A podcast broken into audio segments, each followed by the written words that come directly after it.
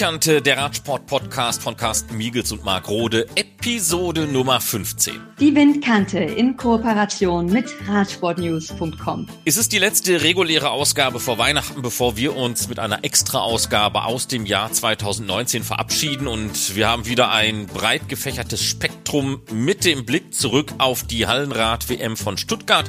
Wir sprechen mit dem Schweizer Radprofi Reto Hollenstein, stellen euch wieder ein neues World Tour-Gesicht mit Juri Hollmann vor.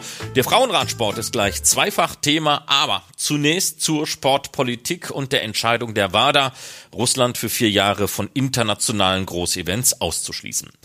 Wir hatten in der 13. Ausgabe der Windkante einen Kommentar zu diesem Thema von Robert Bengsch, der dieses Dilemma auch mal aus seiner Sicht des Ex-Sportlers auf den Punkt gebracht hat. Nun ist die Entscheidung durch die WADA gefallen. Es gibt jetzt eine Reihe von Maßnahmen. Dabei stechen zwei Strafen deutlich hervor.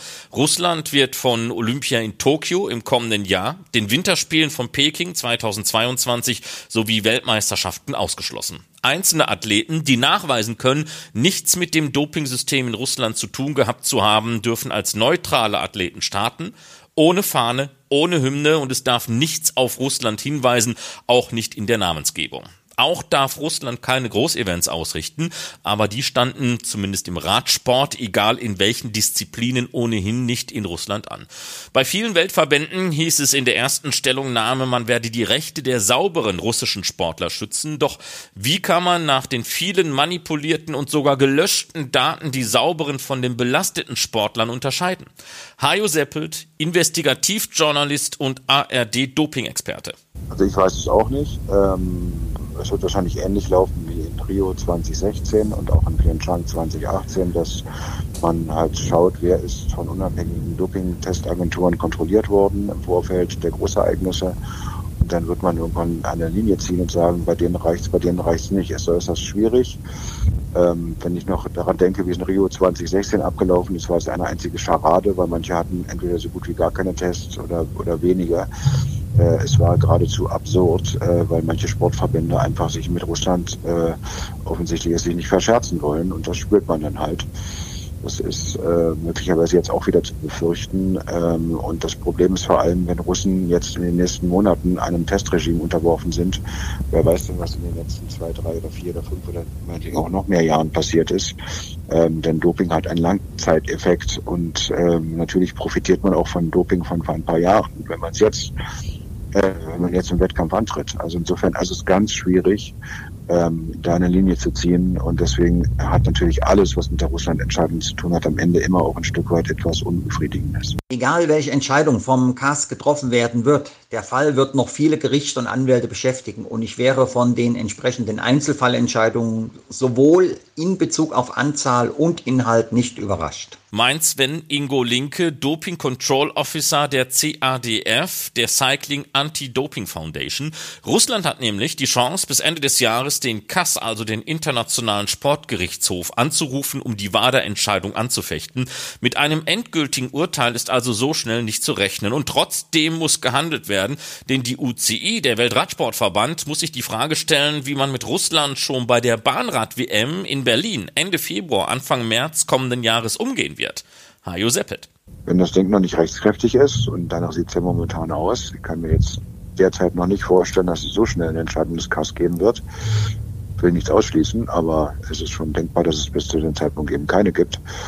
Dann in der Tat würden die Regeln noch nicht angewendet werden müssen. Äh, und dann bin ich wiederum gespannt, wie der Internationale Radsportverband sich mit der Situation auseinandersetzt kann mir nichts vorstellen, dass die UCI, die ja schon ihre Doping-Lektionen über die vielen Jahre gelernt hat, dass sie möglicherweise hier äh, einen anderen Kurs einschlägt als so manche andere Verbände, wenn man beispielsweise an den Internationalen Fechterbund denkt, ähm, dessen Präsident ein Russe ist und der ja, äh, schon deutlich gemacht hat, was er von den Sperren hält. Ähm, und ähm, äh, da bin ich jetzt nicht so sicher, ob dann bei den Fechtern das so einfach durchgezogen wird. Bei den Radsportlern, bei Lapartien kann ich mir zumindest vorstellen, dass der jetzt nicht unbedingt Interesse daran hat, ins Fahrwasser von seinen Vorgängern Pat McQuaid und Hein Verbrüggen zu geraten. Ähm, und äh, da äh, am Ende der, der Bad Guy weltweit zu sein. Also insofern warten wir es mal ab, aber in der Tat überall unglaublich interessante sportpolitische Gemengelagen in allen Sportarten. Das wird man mit großem Interesse verfolgen. Aktuell haben die Verantwortlichen in Russland angekündigt, den Fall zum Cast zu tragen. Damit wäre zu vermuten, dass Russland als Nation an der Bahn-WM im Februar 2020 in Berlin teilnehmen wird und sicher auch an den Olympischen Spielen in Tokio. Mit hoher Wahrscheinlichkeit wird auch die UCI den Fall prüfen. Diese wird aber der Entscheidung des CAS nicht vorweggreifen können. Linke sieht auch große Probleme bei der Umsetzung der WADA-Entscheidung, was zum Beispiel auch die diversen Weltcups in den Radsportdisziplinen anbelangt. Aktuell ist die Rede von einer Sperre für internationale Wettbewerbe, zum Beispiel für Olympische Spiele und Weltmeisterschaften, wobei hier Weltcups dazugehören müssten. Dagegen soll eine Teilnahme an kontinentalen Wettbewerben weiterhin möglich sein. Wenn man aber bedenkt, dass bei EMs sehr häufig die gleichen Sportler wie bei WMs am Start sind, erscheint diese Ausnahme sehr fragwürdig. Vergleichbar wäre das mit einem Führerscheinentzug, welcher zum Beispiel jetzt nur für Autobahnen und Bundesstraßen gilt nicht aber für Landstraßen und Ortschaften. Ein noch unentdecktes Hintertürchen ist im Moment offen, denn es gibt auch schon russische Sportler, die mit folgendem Gedanken offen in den sozialen Medien kokettieren. Sollen sie doch Russland sperren, dann starten wir für Weißrussland, Kasachstan oder die Ukraine. Nation Hopping. Keine neue Erfindung und im Gebiet der ehemaligen Sowjetunion durch die Behörden schnell umgesetzt, auch wenn es nach einem Nationenwechsel eine temporäre Zwangssperre gibt. Sven Ingo Linke. Ganz eindeutig besteht das Szenario, zu einer anderen Nation zu wechseln, insbesondere wenn es jetzt schon mit Zielland als Option kommuniziert wird. Dagegen könnte zum Beispiel ein Stichtag für einen möglichen Nationenwechsel, welcher natürlich in der Vergangenheit liegen muss, helfen. Wobei ich einen Nationenwechsel jetzt nicht automatisch einem Geständnis gleichsetzen würde. Wenn, wie zuvor angesprochen, es einem Sportler nicht möglich sein sollte, seine Unschuld zu beweisen, könnte das als mögliche Option in die Überlegung aufgenommen werden. Eine Radsportlerin hat bereits in weiser Voraussicht genau diesen Schritt unternommen. Das ist Olga Zabelinskaya, ehemalige Dopingsünderin aus Russland, seit Anfang 2019 für Usbekistan unterwegs. Ihr Plan einer erneuten Sperre durch einen Nationenwechsel aus dem Weg zu gehen, ist scheinbar aufgegangen. Ihre Teilnahme an den Olympischen Spielen von Tokio wäre unter diesen Umständen ein Schlag ins Gesicht ihrer Konkurrentinnen. Hajo Seppelt. Wenn das so wäre, ja, ich kenne den Fall jetzt im Einzelnen nicht, äh, dann stünde die Frage im Raum, ob das der WADA auffällt. Ähm, die mag dann für Usbekistan starten, aber sie ist ja Teil eines äh, Systems gewesen vorher in Russland. Wenn es Nachweise geben sollte, dass sie vorher in Russland beispielsweise Teil des Vertuschungsprogramms gewesen ist, oder wenn rauskommen sollte, dass ihre Dopingproben vernichtet worden sind oder es noch alte Befunde gibt, dann spielt es gar keine Rolle, ob sie jetzt für Usbekistan antritt oder nicht, dann würde für sie trotzdem natürlich äh, eine Sanktion in Frage kommen. Zurück zu den für Russland startenden Russen. Die Besonderheit im Straßenradsport, hier kann die Nationalmannschaft von Olympia und WM ausgeschlossen werden. Doch im World Tour Kalender, auch wenn die gleichen Personen fahren, wird diese Bestrafung nicht hineinreichen, erklärt Hajo Seppelt. In der WADA-Regelung ist von Major Sports ähm, Organizers die Rede, jedenfalls in der Pressemitteilung der WADA ist es dann noch näher ausgeführt worden, dann waren es am Ende doch wiederum nur Weltmeisterschaften. Äh, deswegen bietet die Entscheidung der WADA natürlich genügend Schlupflöcher für solche Leute, die äh, möchten, dass die Russen weiter auch mit ihrer eigenen Flagge oder zumindest eben als Russen erkennbar teilnehmen. Jetzt geht es aber bei der Tour de France beispielsweise ja auch gar nicht mehr um Russland als Land, sondern geht es um einzelne Profiteams. Wieder eine andere Geschichte, denn da wird ja Russland nicht repräsentiert, sondern nur ein Profiteam. Also äh, es ist in jeder Sportart offensichtlich eine Herausforderung, jetzt sich auszumalen, wie es am Ende ausschaut. Den Regeln entsprechend muss man aber sagen, eine russische Nation tritt bei der Tour de France nicht an.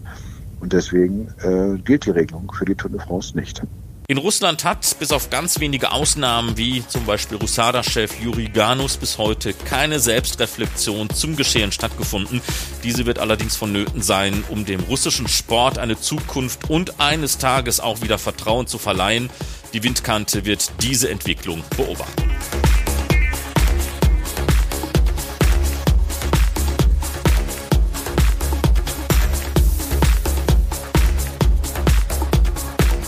Vergangenen Wochenende wurden in Basel die Hallenradsport-Weltmeisterschaften ausgerichtet und damit sind auch dort die letzten Regenbogentrikots in Sachen Radsport 2019 vergeben worden. Die deutschen Athleten sind ihrer Favoritenrolle gerecht geworden und haben von sechs möglichen Titeln vier gewonnen. Zu diesen Goldmedaillen kommen weitere sechs Silbermedaillen hinzu und damit ganz klar Platz eins im Nationenranking. Gefolgt von den Österreichern einmal Gold, dreimal Bronze und den Schweizern mit jeweils einer goldenen und einer bronzenen Medaille. Bereits im Vorfeld dieser WM hatte sich Windkante mit Viola Brandt vom RSV Unterweissach in Württemberg unterhalten. Viola war eine der Favoritinnen im Einer Kunstradfahren und ist am Ende erneut mit der Silbermedaille nach Hause gefahren. Gold ging wie schon 2017 an ihre Teamkollegin Milena Slupina aus Bernlohe. Ob Viola Brandt mit ihrer Leistung und Silber zufrieden war, hat sie Windkante verraten. Ich bin sehr zufrieden mit meiner Leistung von diesem Tag. Ich habe eine sehr gute Kür gezeigt. Ich hatte einen kleinen Fehler drin, aber dennoch 185 Punkte ist ein sehr, sehr hohes Ergebnis, vor allem ähm, wenn man bedenkt, dass letztes Jahr mit 185 Punkte die Goldmedaille gewonnen, gewonnen wurde und die Jahre davor noch nie so ein hohes Ergebnis wie 185 jemals erzielt wurde. Also das heißt, die letzten 100 Jahre wäre ich mit dieser Punktzahl, ähm, hätte ich gewonnen. Und so war es auch die letzten Male immer, als ich Vize geworden bin. Beispielsweise in Dornbirn hatte ich auch die ähm, höchste Punktzahl ausgefahren, die jemals eine Frau an einer Weltmeisterschaft gefahren ist. Aber leider hat die Milena auch da um 0,9 Punkte dann mein Ergebnis nochmal getoppt. Ich war sozusagen ähm, ja immer das Jahr drauf, ähm, hätte ich mit der Punktzahl das vorherige Jahr gewonnen. Aber so ist nun mal der Sport. Ähm, ich bin, wie gesagt, sehr stolz auch auf meine Leistung, dass ich den Mautesprung zeigen konnte. Ähm, ich trainiere diesen jetzt seit über zehn Jahren und habe mich auch dabei verletzt und es war nicht ganz klar, ob ich den überhaupt irgendwann mal ähm, ohne Seil springen kann, beziehungsweise auch im Wettkampf. Und das jetzt an einem WM-Finale diesen Sprung gestanden zu haben, ist für mich einfach auch ein persönlicher Erfolg. Ähm, denn ein Gewinn eines Weltmeistertitels oder eines Wettkampfs generell hat sehr, sehr viele Komponenten. Ähm, die Tagesform entscheidet, die mentale Leistung, aber auch Glück oder Pech. Und ich hatte in diesem Fall Pech, was meinen Sturz anging. Ich kann auch nicht genau sagen, woran der lag.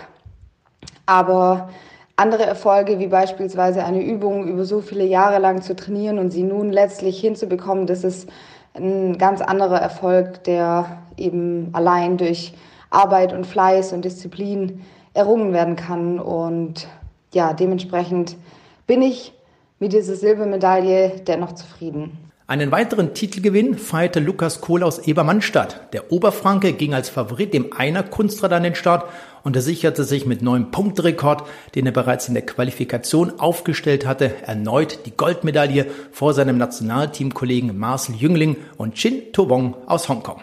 Mit Ausnahme des offenen Vierers, denn dort ging die Goldmedaille an die Schweiz, gefolgt von Deutschland und Österreich, und dem Radmal glänzten also die Damen und Herren in Schwarz, Rot und Gold.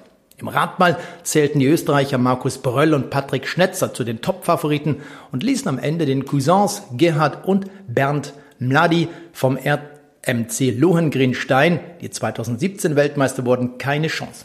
Ausgerechnet im Finale leistete sich das Duo ein paar Schwächen und wurde am Ende wie schon 2018 erneut Zweiter der WM. Nun kann man sich kurz vor Weihnachten die Frage stellen, wie geht es weiter mit der Saison der Hallenradsportler? Für die meisten Sportler ein langes und kräftezehrendes Jahr, zumal eine Woche vor der WM das Weltcup-Finale in der Nähe von Heilbronn ausgetragen worden. Wird es eine ruhige und besinnliche Zeit oder geht der Stress einfach nur weiter? Auch dazu hatten wir mit Viola Brandt gesprochen und sie hatte ein paar Worte für uns. Ja, jetzt ist erstmal eine Pause angesagt. Ich werde im Januar beim Feuerwerk der Tonkunst teilnehmen. Das heißt, ich werde jetzt mein Training ein bisschen verändern und werde mehr noch auf die Ausführung gehen, auf die Abstimmung zur Musik und freue mich da jetzt, ähm, den Kunstradsport noch in einer anderen Kulisse ähm, zeigen zu können, präsentieren zu können und freue mich jetzt auf ein showspezifisches Training in den nächsten Wochen. Wer also Viola live erleben möchte und nicht bis zu den Hallenradsport-Weltmeisterschaften im November 2020 in Stuttgart warten will, kann sie live beim Feuerwerk der Turnkünste erleben. Das sind Weltklasse-Darbietungen von Artisten, Akrobaten und Turnern, die musikalisch unterstützt werden.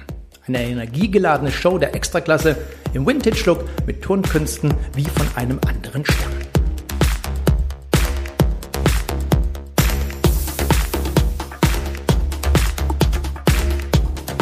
Und auch dieses Mal wollen wir mit einem Profifahrer auf das persönliche Jahr 2019 zurückblicken. Wenn man bei Katjuscha Alpecin unter Vertrag war, waren die letzten zwei, drei Jahre einfach nur anstrengend. Die Erfolge wollten sich nicht einstellen und so gab es nur selten etwas zu jubeln und trotzdem kann Reto Hollenstein dem Jahr etwas Positives abgewinnen. Ja, Highlights gibt es natürlich äh, sicher einige. Aber jetzt rein sportlich gesehen war sicherlich das letzte Rennen mit Paris Tour so ein persönlicher Abschluss. Äh, da bin ich echt eigentlich sehr zufrieden mit meiner Leistung. Da habe ich wirklich auch gezeigt, dass was möglich wäre, wenn, wenn alles passt. Mit dem Resultat natürlich nicht ganz, aber trotzdem war es für mich ein persönlicher Abschluss einer eher, sage ich einmal, schwierigen, durchzogenen Saison. Ich war, ich hatte sehr viele Stürze leider, aber ich bin, bin immer wieder aufgestanden und weitergemacht und ähm, ja, ich glaube, das ist auch der Punkt. Äh, man muss einfach dranbleiben, auch wenn es mal nicht läuft oder nicht so, wie man möchte und hat einfach nie aufgeben und ja, es war echt, es mir echt eine zusätzliche Motivation auch wieder jetzt fürs Wintertraining und für die nächste Saison, die die Saison dann doch noch so zu beenden habe können. Und es gab auch eine Menge Spaß mit den Kollegen, die besten Momente 2019. Ja, lustig war sicherlich vor Paris-Roubaix. Ähm, da hatten wir ein bisschen Probleme mit dem Material, aber da haben wir eigentlich alles im Griff gehabt. Und da sind wir vor dem zwei Tage vorher waren wir nochmals auf der Suche nach Kopfsteinpflastern da irgendwo im, äh, in der Hotelnähe. Und schlussendlich ist die Fahrt dann irgendwo im tiefen Wald geendet und ja, das war doch äh, lustig mit unserer Truppe da und wir hatten da sehr viel zu lachen und sehr viel Spaß und ich glaube, das war auch so, so der Punkt, wie wir dann die Klassiker-Kampagne geendet haben. Äh, wir sind eigentlich alle super gefahren, natürlich auch mit Nils Bollitt als Zweiter und ich glaube, das war so ein lustiger Moment, wo, wo ich mich gerne zurückerinnere. Bevor es in die neue Saison geht, da stand ein wenig Ruhe und Erholung an und das war natürlich auch sehr wohltuend. Ja, ich freue mich natürlich immer sehr äh, auf die Pause, klar mit Familie, jetzt mit zwei Kindern. Ähm, ist, äh, ist es immer schön, wenn man wirklich Zeit hat für die Familie und die Zeit einfach verbringen draußen im Urlaub im Süden, wo auch immer. Dieses Jahr waren wir jetzt eine Woche zum Beispiel im Salzburger Land, ein bisschen wandern, ähm, ja, einfach faulenzen und, und die Zeit genießen. Ähm, ich glaube, das ist äh, das Wichtigste, vom Ganzen abzuschalten und einen klaren Kopf zu kriegen wieder. Ähm, ist sehr, sehr wichtig für, für, für die ganze Familie. Als echter Schweizer muss man aber sicherlich auch rein in die Berge. Ja, Wintersport ist sehr interessant. Äh, ich wenn es Schnee hat bei uns, äh, tue ich sehr gerne langlaufen. Ein super Training. Man ist in der Natur, man bewegt sich draußen und ja, ich glaube, das ist echt eine super Sache. Skifahren zurzeit weniger. Jetzt mit dem mit meinem Sohn habe ich wieder angefangen, ja, aber eher so lockere, ruhige Art noch. Aber ich denke, für Skifahren wird es nach der Karriere mehr Zeit sein. Und das werde ich sicher dann nachholen. Verfolgen tue ich es natürlich auch, gerade wenn ich mal auf der Rolle sitze oder so und im Winter irgendwelches äh, Langlaufen, Ski, Ski, äh, Skifahren kommt. Ja, egal was, Biathlon, ähm, Tour de Ski oder was auch immer, äh, ist auf der Rolle dann sehr kurzweilig und, und spannend, äh, um das Ganze anzuschauen. Was, was mich auch interessiert, ist Eishockey. Da schaue ich ja nicht live die Matches an, aber halt immer wieder mal die Resultate durch und wenn irgendwas kommt im Fernsehen, klar, schaue ich da auch mal, mal rein, wenn es die Zeit halt zulässt. Nach dem Urlaub dann aber auch schnell wieder rein in die Saisonvorbereitung. Die wird etwas anders sein, denn ab 2020 fährt Reto Hollenstein für die Israel Cycling Academy, frisch ausgestattet mit einer World Tour Lizenz. Es läuft äh, zurzeit alles nach Plan. Wir haben jetzt da eigentlich auch relativ für November ziemlich gutes Wetter gehabt. Jetzt nächste Woche werde ich mit Israel Cycling Academy in mein erstes Camp fahren. Da werden wir Tage im Borage verbringen, wo es mehr darum geht, Administratives zu machen, Bikefitting, Kleider anprobieren und einfach mehr solche Sachen. Und danach fliegen wir rüber nach Israel und da werden wir Leistungstests anstellen, werden äh, sicher Trainingseinheiten anstellen. Ich freue mich sehr auf die Zeit, äh, die da drüben kommt. Und ähm, ja, ich kann es eigentlich kaum erwarten, die, das ganze Team kennenzulernen, die ganzen Leute da, die involviert sind und zurzeit alles äh, eigentlich noch komplett, komplett entspannt. Und dann wird auch der Rennkalender ausgearbeitet. Wenn man ihn sich doch nur selbst zusammenstellen könnte, dann würde der bei Reto Holstein so aussehen. Ja, ich glaube, da geht es sicher wieder über die Frühlingsklassiker, wo ich da sehr gerne äh, fahren würde. Dann äh, die Schweizer Rennen mit Romandie habe ich mir dieses Jahr wieder mal, oder hätte ich mir wieder mal ins Auge gefasst und dann eben über Tour de Suisse und dann möchte ich eigentlich, wenn es geht oder wenn das Team auch so plant, äh, wieder an die Tour de France gehen. Mal schauen, wer das fünfte Mal Ja, und dann hinten raus, äh, ja, ist immer schwierig zu sagen, was da alles für Rennen kommen, aber wer vielleicht eventuell das Mannschaftszeitfahren für die Schweiz bei der Weltmeisterschaft in Ergel wäre sicherlich interessant.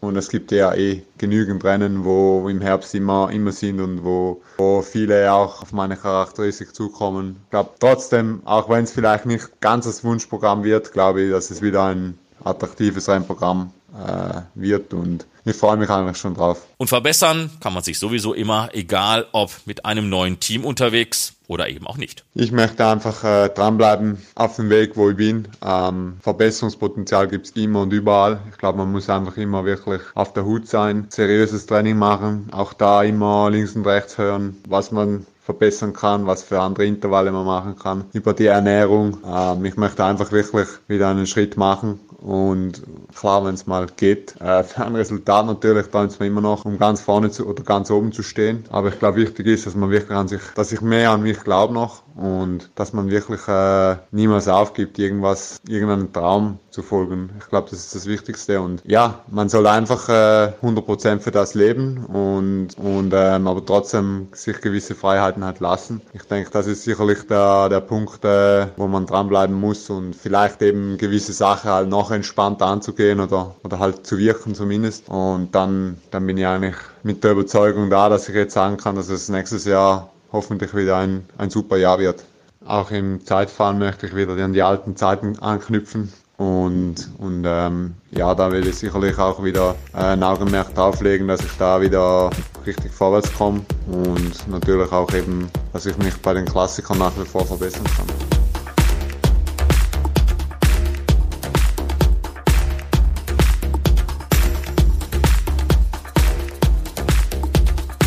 Wenn man sich mal anschaut, wie viele junge deutsche Fahrer in der kommenden Saison neu in der World Tour dabei sind, dann muss man sich um die deutsche Radsportzukunft im Profizirkus sicherlich keine Sorgen machen. Wir hatten euch beim letzten Mal Georg Zimmermann vorgestellt, der ab der neuen Saison beim Team CCC fahren wird. Hier ein weiteres neues Gesicht ab der kommenden Saison. Teamkollege unter anderem von Alejandro Valverde, Marc Soler oder Dario Cataldo. Mein Name ist Juri Hollmann. Ich bin 20 Jahre alt, wohne jetzt seit einem Jahr in Köln. Ursprünglich komme ich aus Berlin und ich werde ab nächstem Jahr für das Team Movistar fahren. Juri Hollmann war ja in diesem Jahr temporär Teamkollege von Reto Hollenstein bei Katjuscha Alpecin, als er einige Rennen als Stagiaire bestritt. Dann aber gab es den Wechsel zum Team Movistar, ein etwas überraschender Move. Ja, das war alles diesen Sommer ähm, zum Zeitraum der Tour das Team Movistar hat, denke ich, definitiv einen deutschen Fahrer gesucht. Und da die Philosophie des Teams ja jetzt ist, einen relativ jungen neuen Stamm aufzubauen mit jungen Fahrern, wie sozusagen eine kleine Academy, Line würde ich es jetzt mal nennen, ähm, haben sie natürlich nach jungen deutschen Fahrern Ausschau gehalten. Und ja, ich denke mal, dass ich keine so schlechte Saison gefahren bin. Und so sind sie dann letztendlich auf mich aufmerksam geworden, ähm, haben natürlich erstmal den Kontakt gesucht, geschaut, haben sich bestimmte Daten rüberschicken lassen. Und ja, letztendlich ist dann alles ernster geworden und es ist dazu gekommen, dass ich bei dem Team unterschrieben habe, worüber ich natürlich super, super happy bin. Bei Heizomat Radnet hat Juri Hollmann den letzten Schliff für eine nun hoffentlich aus seiner Sicht gelungene Profikarriere bekommen. Der dritte der deutschen U23 Zeitfahrermeisterschaften ist jetzt gefragt, sich schnell bei Mobistar zurechtzufinden. Natürlich mache ich mir selber ein bisschen mehr Druck, ähm, da ich jetzt natürlich zeigen möchte, dass ich mir diesen Vertrag verdient habe, dass ich den nicht einfach so bekommen habe und ich möchte jetzt natürlich nicht zwei Jahre nur in der World Tour fahren und danach wieder weg vom Fenster sein. Ich möchte meinen Platz halten und wie schon gesagt, zeigen, dass ich es verdient habe. Aber natürlich genieße ich es auch, diesen weiteren Schritt gemacht zu haben. Und ja, es, es war mein Kindheitstraum. Von daher bin ich super happy, dass ich das geschafft habe. Aber natürlich möchte ich mich jetzt nicht darauf ausruhen, sondern eher noch weiter arbeiten. Natürlich auch Rennen gewinnen, beziehungsweise erstmal mit dem Team Ziele erreichen. Die ersten Schritte im Radsport haben sehr, sehr früh stattgefunden und so nimmt er schon jetzt 15 Jahre Erfahrung mit zum neuen Arbeitgeber. Ich fahre schon Rad mit Rennrad, Mountainbike ähm, und in allen Richtungen, seitdem ich fünf Jahre alt bin. Ich habe sehr früh damit angefangen, da meine Familie mir es ja, vorgelebt hat. Ähm, meine beiden Eltern haben Radsport gemacht, von daher kannte ich es nicht anders. Allerdings habe ich wirklich auch andere Sportarten als Kind gemacht. Also ich habe zwei Jahre Fußball gespielt, war beim Schwimmen, ähm, habe Crossläufe gemacht, war auch mal beim Tischtennis. Also ich habe mich dort schon ausprobiert, aber mit der Zeit, ähm, die Schule wurde mehr und ja, ich hatte auch einfach am meisten Spaß am Radfahren und auch den meisten Erfolg, wodurch der Spaß natürlich, der Spaßfaktor auch höher ist. Von daher hat sich das dann nur noch irgendwann aufs Radfahren beschränkt, sage ich mal. Und ja, ich denke, das war auch keine schlechte Entscheidung. Jetzt fährt Juri Schulter an Schulter mit Alejandro Valverde in einem Team. Der stand jetzt aber nicht unbedingt auf der Liste der Vorbilder. Auf jeden Fall habe ich sportliche Vorbilder. Also in der Vergangenheit definitiv Jens Vogt, Fabian Cancellara, aber auch Andy Schleck. Ja, bei Fabian Cancellara und Jens Vogt einfach diese aggressive Fahrweise, Cancellara, wie er einfach die Klassiker und die Zeitfahren dominiert hat und auch selbst bei Sprintankünften einfach immer für den Sieg zu haben war. Das war für mich als Kind einfach Wahnsinn. Und ja, Jens Vogt immer mit diesem kämpferischen Fahrstil nie aufgegeben. Das war schon echt eine Inspiration. Und ja, in der aktuellen Zeit habe ich natürlich auch Vorbilder, mit denen ich mich identifizieren kann. Das sind dann halt zum Beispiel so eine Leute wie Nils Polit, Maximilian Schachmann. Das sind so die aktuellen Profis in die Richtung, wo ich mich natürlich auch gerne entwickeln würde. Ja, ich hoffe natürlich, dass ich das eines Tages auch schaffe, aber es wird definitiv keine, keine leichte Sache. Für 2020 heißt es jetzt erst einmal Ankommen in Spanien. Ich hoffe dann natürlich meinen Platz gefunden zu haben im Team, mich gut eingefügt zu haben. Ähm, natürlich möchte ich dann mit dem äh, Team einige Rennen gewonnen haben. Das wäre, denke ich, auf jeden Fall eine schöne Sache, wenn man darauf zurückschauen könnte. Hoffentlich habe ich mich dann auch selbst gut entwickelt und vielleicht schon den nächsten Schritt gemacht. Und ähm, ich denke, im nächsten Jahr wird es nicht darum gehen, für mich Rennen zu gewinnen, sondern möglichst dem Team gut zu helfen, dass wir als Team Rennen gewinnen können. Ja, wenn das der Fall ist, denke ich, kann ich dann glücklich auf das Jahr 2020 zurückschauen. Aber der Blick richtet sich auch in eine ferne Zukunft. Langfristig gesehen, wie schon gesagt, möchte ich natürlich erstmal Profi bleiben. Ähm, das ist, denke ich, auf jeden Fall das größte Ziel. Rennen gewinnen gehört letztendlich irgendwann dazu. Natürlich erstmal mit dem Team, was ja auch schon Riesenerfolge sein können. Aber ja, letztendlich möchte man irgendwann auch selber Radrennen gewinnen. Aber ich denke, Schritt für Schritt. Als erstes meine Position behaupten. Ich werde sicherlich am Anfang Helferdienste übernehmen und mich behaupten müssen. Dann werde ich vielleicht ähm, Rennen mit dem Team gewinnen können. Und irgendwann wachse ich hoffentlich auch in die Rolle, dann auch selber Radrennen gewinnen zu können. Aber bis dahin, denke ich, ist noch ein guter Weg zu gehen.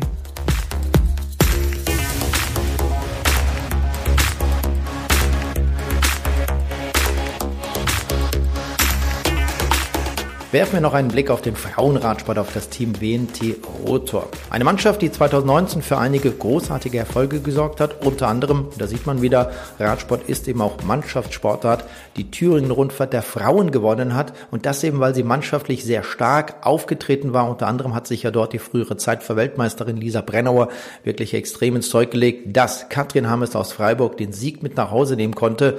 Ja, und Lisa Brennauer selber hat ja am Jahresende dann auch nochmal zugeschlagen, hat die WNT Madrid Challenge bei La Vuelta gewonnen. Das ist dann zwei Tagesrennen am Ende der Spanien-Rundfahrt der Männer. Also auch dort hat das Team eben wieder ein dickes Ausrufezeichen gesetzt. Und was wird sich ändern für das Jahr 2020? Ganz einfach der Name. Unter dem Namen Ceratizid WNT Pro Cycling Team wird die Mannschaft im kommenden Jahr auftreten. Das ist eine Gruppe, eine Firmengruppe aus Marma in Luxemburg, die nach eigenen Angaben der viertgrößte Hartmetallhersteller der Welt ist. Und warum dieser Namenswechsel vorgenommen wurde, darüber hat sich Windkante mit Dirk Baldinger unterhalten. Er ist der sportliche Leiter dieser Mannschaft, der Ex-Profi aus Merdingen am Tuniberg. Ja, Carsten, wie gesagt, in der Pressemitteilung schon mitgeteilt, äh, wird unsere Muttergesellschaft, die Seratisid Group, jetzt neuer äh, Hauptsponsor oder neuer Titelträger des Teams nächstes Jahr 2020. Die WNT bleibt auch noch mit dabei, aber es freut mich natürlich umso mehr, dass jetzt unser gesamter Konzern, das heißt von ganz oben, hinter dem Thema Frauenradsport steht und deshalb wird nächstes Jahr 2020 aus WNT Rotor wird Seratisit WNT.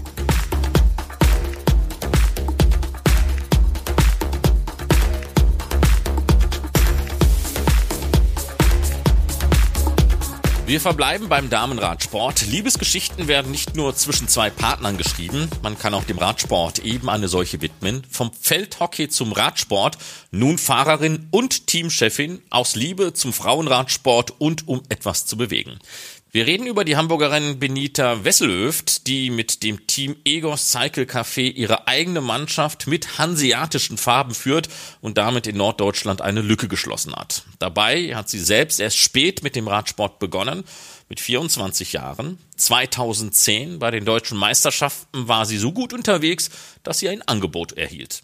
Bin dann von dem damaligen Team Koga gefragt worden, ob ich nicht Lust hätte, die Krasner Lipa zu fahren und dann direkt von Bert Dressel, ob ich auch noch Lust hätte, Thüringen-Rundfahrt zu fahren und habe das halt wahrgenommen, was eine super coole Erfahrung war, weil ich das halt mit dem ganzen Teamradsport nicht kannte. Also ich bin sonst um irgendwie sowas ähnliches wie Teamerfahrung zu sammeln. Halt viel mit meinem Mann äh, Senioren zwei Rennen gefahren. Bin dann, als ich ein bisschen Selbstvertrauen gesammelt habe, Bundesliga als Einzelstarter gefahren und habe hier und da mal ausgeholfen.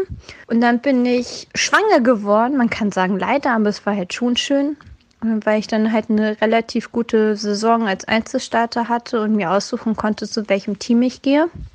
Und Vera Hohlfeld hat mir damals äh, die Option offen gehalten, dass sobald ich fit wäre, könnte ich dann für ihr Team fahren. Das war dann vier Wochen nach der Geburt, wo ich dann das erste Mal das Trikot wirklich offiziell anhatte bei der deutschen Meisterschaft. Ein gutes Ergebnis führte dazu, dass Vera Hohlfeld und Benita Wesselhöft weiter zusammenarbeiteten. Auch wenn alles gut lief, so fehlte doch ein neuer Anreiz hatte dann allerdings den Impuls von einem Kindergartenvater aus der Kita von meinem Kind und dann halt von Zeigecafé doch im norddeutschen Raum was zu bewegen.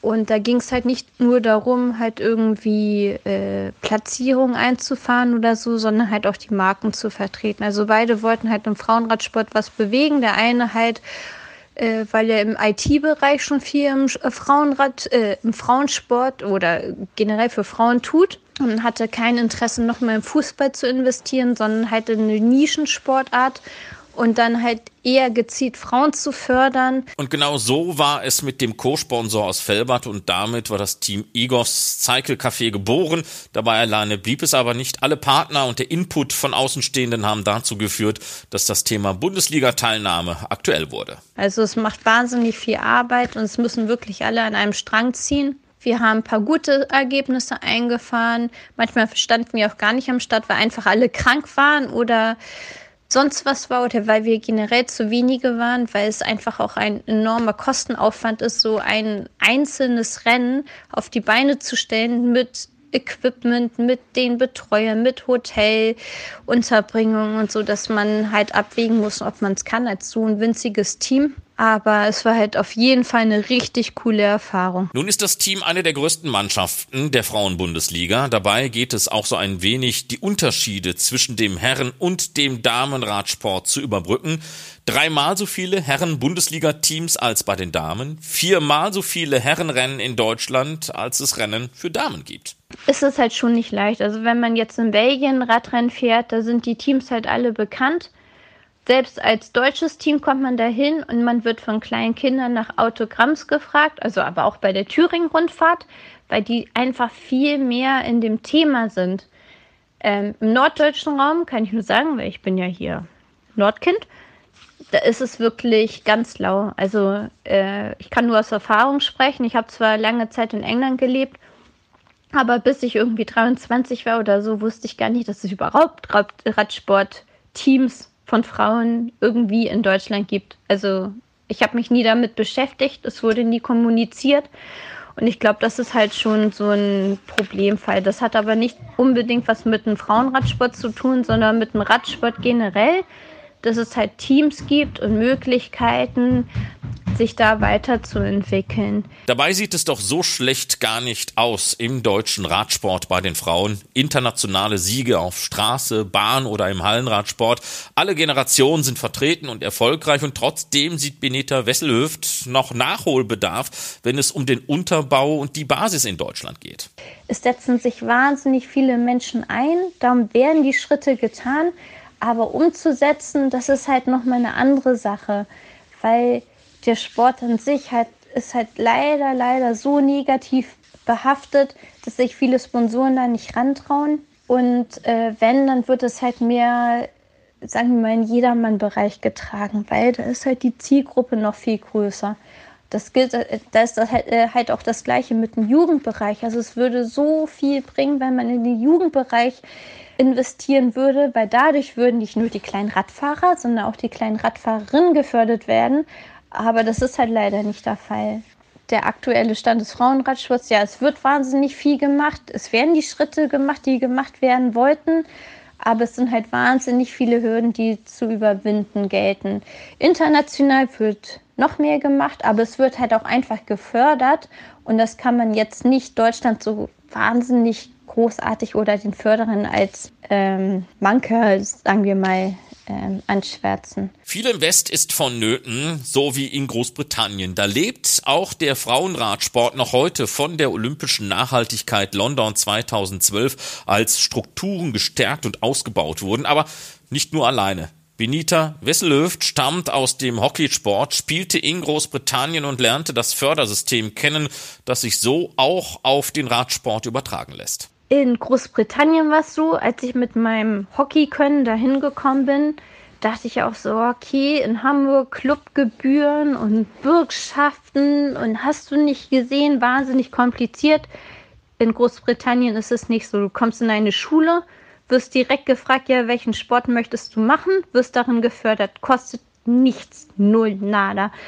Dann, wenn du in einem County, also Bezirk wohnst, also ich war erst nicht im Internat, sondern internationale Schule oder Deutsche Schule London wurde da auch sportlich gefördert. Die Klamotten wurden gestellt, der Kunstrasen neu wurde von der English Lottery bezahlt, weil die halt nicht so wahnsinnig viel Gewinn machen durften und äh, dieser Gewinnüberschuss nun mal an Sportförderung gehen sollte. Das heißt, die English Lottery hat gesagt, ja, wir bezahlen jetzt mal hier den Kunstrasenplatz in Surrey und hier für Velodrom oder hast du nicht gesehen?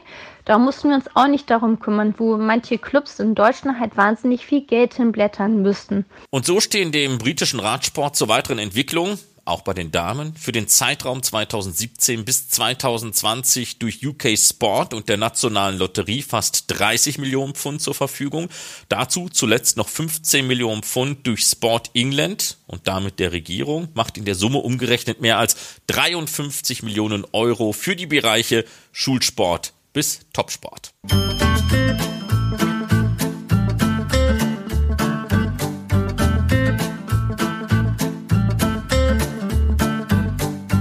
Und das war Ausgabe Nummer 15 der Windkante, der Radsport-Podcast von Carsten Miegels und Marc Rode. Beim nächsten Mal gibt es eine Sonderausgabe der Windkante.